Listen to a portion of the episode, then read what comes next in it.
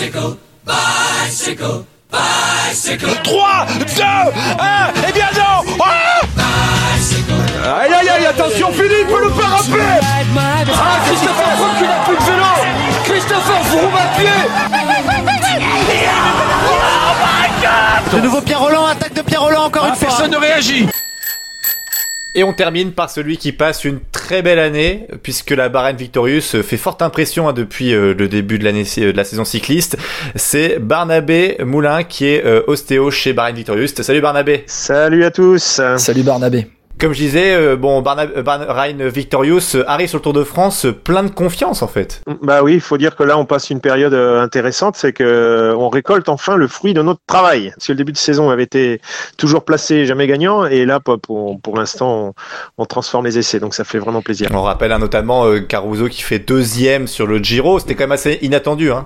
Oui, il a fallu. Bah, ça montre la, la bonne réaction de l'équipe parce qu'on a commencé super mal avec la, chute de Mikel qui est rentré trop rapidement à la maison. Et mais dès le lendemain, on gagnait une étape avec Gino Madère et Damiano a vraiment montré bah, toute l'étendue de son talent et puis euh, bah, une belle bagarre avec euh, euh, Simon Yates et Egan Bernal et une belle deuxième place avec une belle étape aussi. Et c'était vraiment vraiment finalement un beau Giro. Alors on va faire la start list de la Bahreïn Victorious avec euh, en leader euh, Jack Egg euh, qui a fait cinquième sur le Dauphiné, donc qui avait fait une, plutôt un bon Dauphiné. Avec lui pour l'accompagner, alors Pedro Bilbao qui a fait 13e sur le Giro mais qui va enchaîner Tour d'Italie et Tour de France. On sait toujours que c'est très difficile de d'allier les deux, donc évidemment en général on l'attend pas trop à ce niveau-là.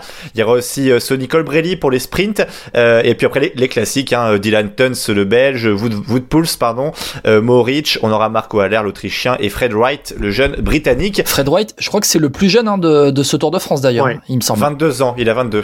Ouais. Exact, oui. Barnabé, alors clairement, Jack, tout pour Jack Egg et aussi des sprints pour Colbrelli, c'est un peu le résumé de la Bahreïn en fait. hein.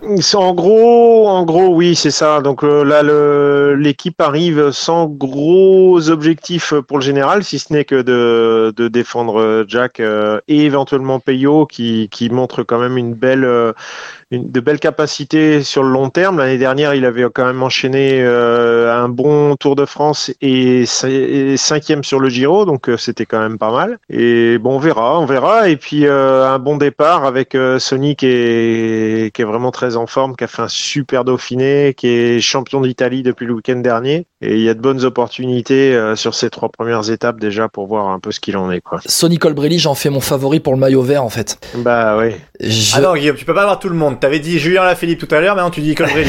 Non, non, non. Guillaume. Non, mais euh, il est dans une telle forme, Colbrelli.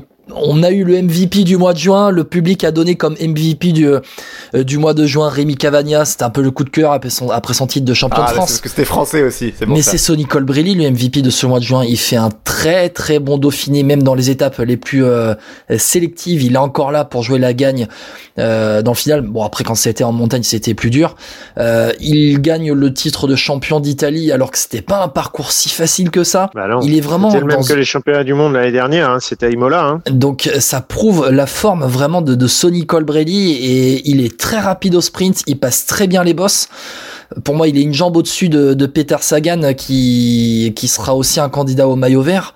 Ouais, je pense que c'est le grand grand favori l'équipe Bahrain Victorious, elle, elle peut vraiment, euh, enfin dans la dynamique, euh, dans la dynamique actuelle, franchement, Colbrelli il s'inscrit parfaitement dans ça. Il peut Ouais, planter So- un peu partout. hein. Sony il me fait, enfin, en dehors du fait qu'il fait partie de l'équipe, il me fait vraiment penser au Sagan des grandes années, quoi, sans, sans Oui. vouloir mettre trop, euh, trop haut le bonhomme. Mais c'est vraiment ce, ce, ce sprinter, puncher euh, qui sait grimper, en plus qui a vraiment beaucoup travaillé euh, en montagne et ouais, il est complet, quoi. Il peut vraiment, vraiment, bah, c'est, le profil parfait pour le maillot vert, ouais. Sur les victoires qui s'enchaînent, est-ce que tu as l'impression, euh, toi qui vis avec l'équipe aussi, euh, qu'il y a un déclic qui s'est enclenché Notamment, on peut penser à des coureurs comme Gino Madère, mais même Colbrelli, parce que depuis qu'il gagne sur le Romandie, on a l'impression qu'il gagne partout. Bah en fait, euh, Gi- Gino, il lui manquait un peu de confiance suite à, au Paris-Nice, mais ça Ouais. montrait déjà qu'il avait qu'il avait un bon niveau. Euh, Sony, il était toujours là, toujours placé. On voit sur les premières classiques de, la saison, il est toujours placé, toujours bien et mais il manquait un, un déclic. Et au Romandie, quand il a, il a passé cette étape super difficile et qui gagne au sprint, bon, effectivement sur un, un, groupe un peu plus réduit, mais en ayant passé des, des cols quand même difficiles avant. Mais ils sont à peine 30 à l'arrivée. Ah ouais, et il a montré qu'il c'était c'était un bon coureur et voilà, il, il a, c'est ce que je dis, il est vraiment d'un profil d'un d'un Sagan des grandes années. Alors t'as regardé le parcours, j'imagine, Barnabé? Ouais, bah oui. Euh, alors sur ce parcours, on a l'impression qu'il est moins difficile que les autres Je- ça passe pas loin de la maison, il me semble, Barnabé, non? Euh, de mon ex-maison, hein, s'il vous plaît.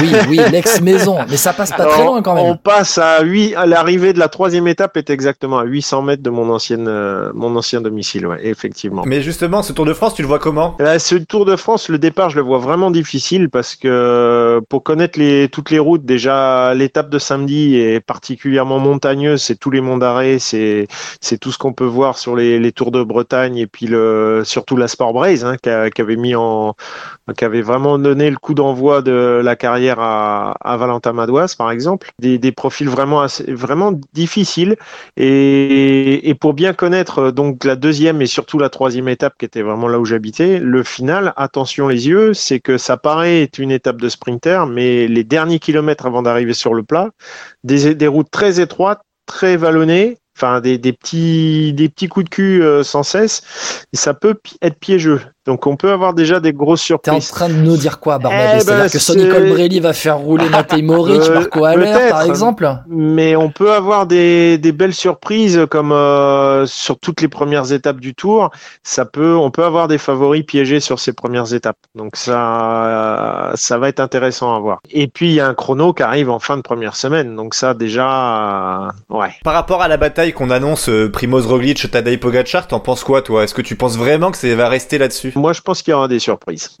je pense qu'il y aura des surprises. On va. Bon, c'est vrai que les deux sont très forts. J'ai vu Pogacar ces derniers temps était plus n'était pas aussi dominateur qu'il a pu l'être. Après, est-ce que c'est signe qu'il a beaucoup travaillé pour préparer l'objectif?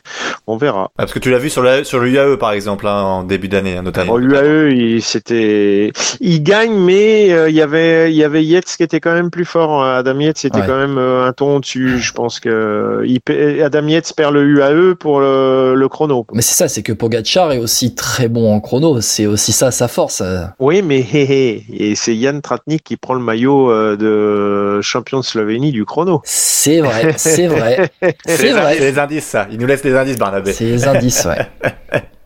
Et Euh, tiens, tiens, côté français, euh, excuse-moi Guillaume, côté français, Oui, tu, tu vois qui euh, comme français qui performe sur ce Tour de France On a parlé Attention tout à l'heure un peu tout le monde, à la Philippe, Gaudu, etc. Mais t'en vois un autre, toi, peut-être? Moi, moi, je verrais, je verrais euh, sur les premières étapes, le, pourquoi pas un Valentin Madouas sur les sur les étapes qu'il connaît justement sur ces le samedi, dimanche, lundi, pourquoi pas? Il est pas sur une belle année quand même, hein, Madouas. hein. Non, mais il y a, il y a un Franck Bonamour aussi qui est, qui est là, qui forcément avec son équipe, ça va être l'objectif de faire des échappées. Sait-on jamais, sait-on jamais. Ça peut être euh, des trucs intéressants à, à suivre. Ouais, Franck Bonamour qui est à la BNB, hein, hôtel. hein. Ouais, on, on va rien comprendre. En première étape, une échappée de Breton. On va avoir euh, Bedu, Madouas, euh, Bonamour, Yves- euh, Barguil. Ils vont tous être dedans là. On va rien comprendre. Bah, il n'y a pas de maillot euh, à Hermine, mais ça pourrait être intéressant, ouais. Ah, Ouais. ah oui, ce serait drôle de faire ça. Bon, Euh, Barnabé, dis-nous, la, santé des coureurs aujourd'hui euh, pour le départ du Tour de France, elle, est comment Euh, On sort quand même là depuis un an. Enfin là, la dernière année qu'on vient de vivre là. Depuis la sortie du premier confinement, Euh, l'année dernière, on parlait du Tour de France, les gars, ils arrivaient sans trop de préparation, c'était compliqué. Là, on est quand même dans, dans de meilleures conditions, euh, Barnabé, euh, euh, cette saison, et déjà dans la santé des coureurs. On est dans de meilleures conditions, ouais, on est dans de meilleures conditions, mais il faut voir que la saison de l'année dernière s'est terminée au mois de novembre. Et oui. Donc il n'y a pas eu beaucoup, bon, même si on n'a pas eu le down under, etc. euh, la préparation hivernale est un peu différente, donc effectivement ça peut ça peut jouer. Je sais pas. Je bon là on est quand même hyper suivi, euh, monitoré en permanence, donc euh, il n'y a pas vraiment de soucis. Mais bon, le Tour de France est ce qui ce qui est le plus gênant, je vous dirais, c'est c'est les différentes chutes qu'on a pu voir depuis le début de saison. Ça c'est c'est vraiment un problème. c'est-à-dire? Bah, il y a eu beaucoup de coureurs blessés. Il y a, il y a eu beaucoup de coureurs qui ont été touchés. Euh, même moralement hein, par, par ces différentes chutes. donc c'est bien la preuve que le fait d'avoir réduit le nombre de coureurs par équipe, ça n'a rien changé, bien au contraire.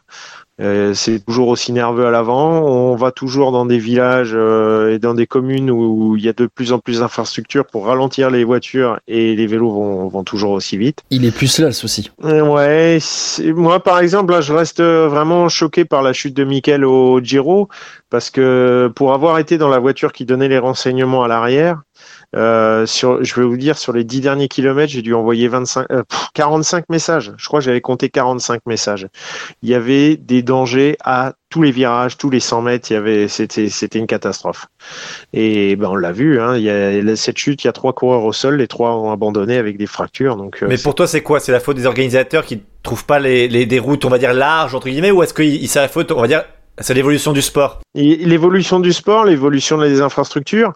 Euh, il va peut-être falloir se réinventer. Peut-être, euh, je sais pas. Je, je, je vois pas trop comment euh, continuer à faire des arrivées dans les centres-villes. Bon là, c'est vrai que sur le Tour de France, ils ont la possibilité de d'enlever de, tout ce qui est îlot directionnel rond-point dans les dans le final. Mais la plupart des courses, euh, je sais plus, c'était quoi? C'était le Tour de Provence. On a vu un rond-point avec un dos à 200 mètres de l'arrivée. C'était un vrai scandale. C'est pour le spectacle. Euh, ouais, mais en face, on a des bonhommes. Ils sont protégés avec un maillot. Non, mais je, dis ça euh, au second degré pour euh, voilà pour rigoler. Mais c'est vrai, non, mais tu as raison. C'est vrai qu'au niveau des protections, les gars, les casques heureusement qui sont hyper résistants. Et puis c'est vrai que, enfin, la couche, la couche qu'ils ont pour se protéger sur eux, elle fait un millimètre. Hein, Ah bah y a rien, rien, rien, rien, rien. Moi, je reste de mon point de vue parce que c'est ce qui m'intéresse. au niveau traumato, on a quand même des gars qui prennent de, de sacrées bûches. Euh, J'en reviens sur la, la, chute de Matej Moric euh, sur le Giro, elle est spectaculaire. Heureusement qu'il ne se fait pas plus mal que ça, parce que là, on aurait pu avoir un drame. Je pense qu'on a de la chance, mais il faut pas trop compter ouais, dessus. À force de tirer sur la corde, comme on dit, elle finit par lâcher, et quand elle lâche, euh, ça peut nous faire un, un Fabio Jacobsen, comme on a vu sur le Tour de Pologne euh, l'an passé. Quoi. Bah écoute, merci beaucoup Barnabé d'avoir été avec nous. Merci. Et puis à bientôt.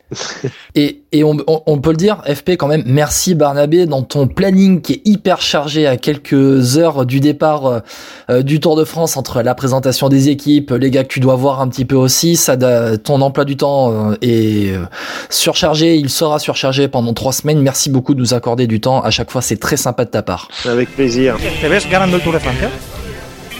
Eh, no lo pienso. Alguno tenía que salir de allí. Tardó en llegar y recaló en Astana. Era la perla en Euskatel Euskadi, Mikel Landa Meana.